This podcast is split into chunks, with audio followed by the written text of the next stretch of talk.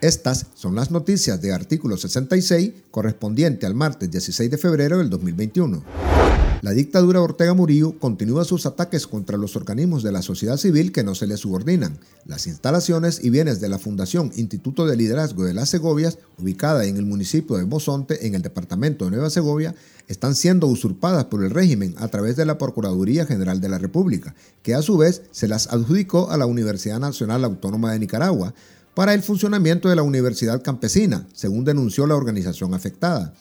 Aide Castillo, presidenta de la Fundación Confiscada, dijo a artículo 66 que en el proceso de usurpación han estado directamente involucrados los operadores políticos del régimen. Tal es el caso del secretario político del FSLN en el norte, Octavio Álvarez, quien hasta pronunció un discurso partidario en la inauguración de la sede universitaria en la propiedad del Instituto de Liderazgo. Castillo denunció que de esta manera el régimen despoja a la sociedad civil y a la población del norte de Nicaragua de una fundación que ha servido desde antes del 2008 a la comunidad promoviendo el ejercicio y la protección de los derechos humanos e impulsando el desarrollo integral de las comunidades campesinas.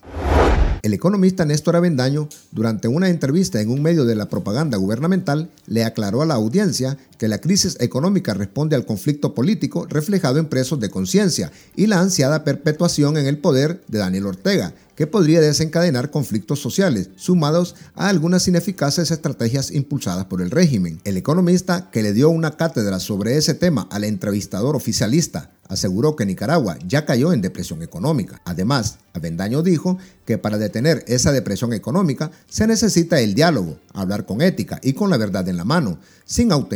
y por supuesto discutir y proponer soluciones a los problemas del país, principalmente al conflicto político.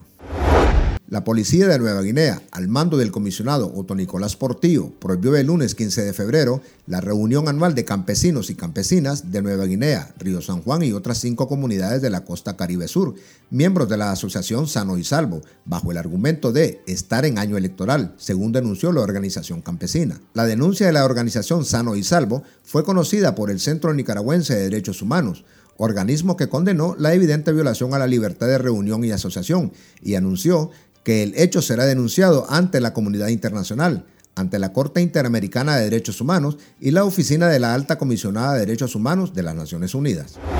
Los dirigentes del movimiento político UNAMOS, Suyen Barahona, Ana Margarita Vigil, Tamara Dávila, Aura Aragón y Julio Ricardo Hernández interpusieron este martes 16 de febrero ante la Corte Suprema de Justicia un recurso por inconstitucionalidad contra la Ley 1042, Ley Especial de Ciberdelitos, conocida como Ley Mordaza. UNAMOS a través de un comunicado denunció que la dictadura Ortega Murillo continúa su campaña de persecución, asedio, hostigamiento, amenazas y judicialización en contra de los opositores y periodistas independientes, solo por hacer uso de su derecho a la libertad de expresión.